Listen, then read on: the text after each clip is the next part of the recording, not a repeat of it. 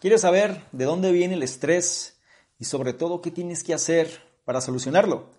Si así no te despegues analiza lo que traigo a continuación.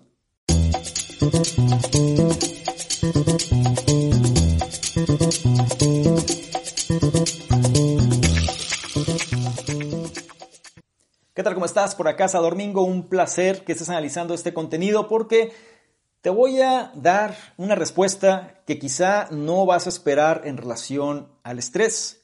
Esto es algo que me tocó revisar recientemente que mencionaba Jeff Bezos, el dueño y fundador de Amazon, hoy por hoy el hombre más rico del mundo. Y tenía una definición del estrés que la verdad se me hizo muy interesante, práctica, sencilla y sobre todo muy fácil de solucionar. ¿Sí? Alguien le preguntaba que si qué opinaba del estrés. Y entonces él empieza a replantear un concepto. Y él dice que muchas veces nosotros estamos sobrevalorando el estrés, ¿no? Es decir, tengo demasiado estrés, mi vida es muy difícil, tengo demasiadas cosas que hacer, no sé por dónde empezar, etc. ¿Sí? hay presiones, hay que, cuentas que pagar, etc. Es decir, todo lo que para ti sea importante que te pueda ocasionar estrés. Y él decía, bueno, él dice, ¿no?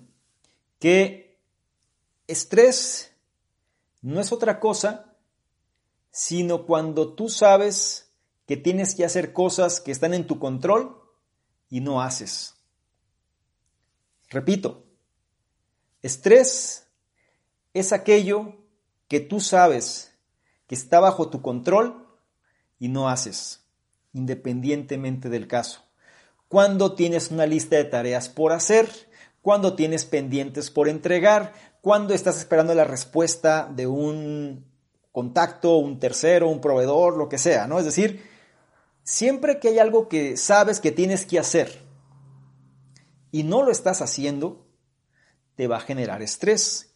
Ahora, Alguien podría decir, bueno, pero hay muchos tipos de estrés y hay estrés por otras causas. Posiblemente. Te estoy dando una definición de estrés que se me hizo muy interesante y creo que si la entendemos vamos a resolver parte de los problemas.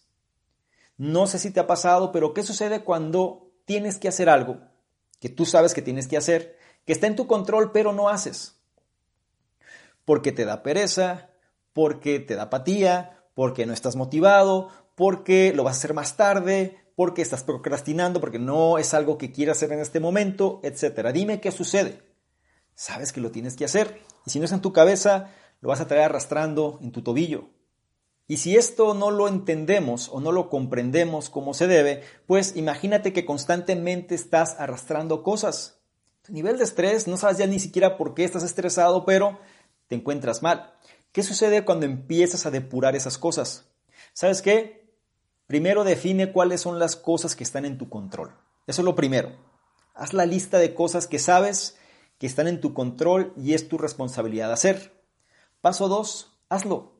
¿Sí? Haz esas cosas. Y si no las vas a hacer, entonces deshazte de ellas, pero no las estés arrastrando. Este viene siendo una forma práctica de poder ser mucho más productivos en lo que hagamos. Porque nos va a quitar precisamente, o más bien nos va a regenerar energía. O en otras palabras, no nos vamos a estar desgastando tanto inconscientemente en cosas que no estamos solucionando.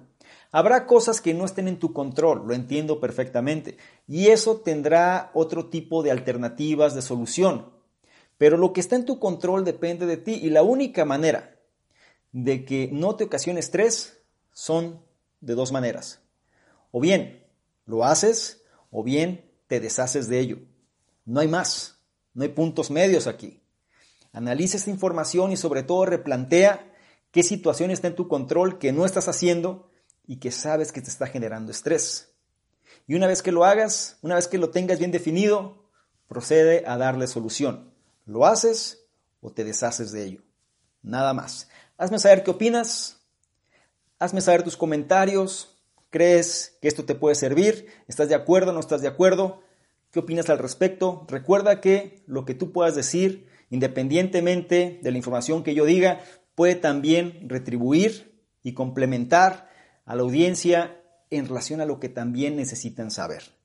Por otro lado, si lo consideras de valor, no se te olvide compartirlo y evaluarlo independientemente de la plataforma donde estés, porque esto nos va a llegar a una mayor cantidad de personas y con tu apoyo, estas personas también pueden beneficiarse de lo que tú estás haciendo. Y por otro lado, nada más, no olvides revisar la descripción. Hay diversos enlaces que te van a llevar a nuestros diversos programas. Revísalo con atención y sobre todo trata de incorporar este tipo de conocimientos para que seas una mejor versión.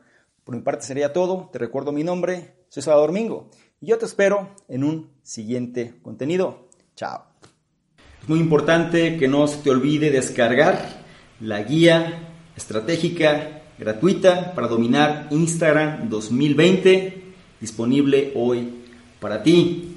Si tú quieres aumentar tu percepción, si tú quieres apalancarte de las redes sociales y sobre todo de una red social que viene con todo en el 2020, si tú quieres tener mejores contactos, si tú quieres establecer mejores negocios, tienes que aumentar tu percepción. La guía secreta, estratégica de Instagram, o más bien para dominar Instagram 2020, te va a ayudar en ese objetivo. Presta la atención, es gratuita, está disponible ahora para ti y sobre todo implementa este conocimiento.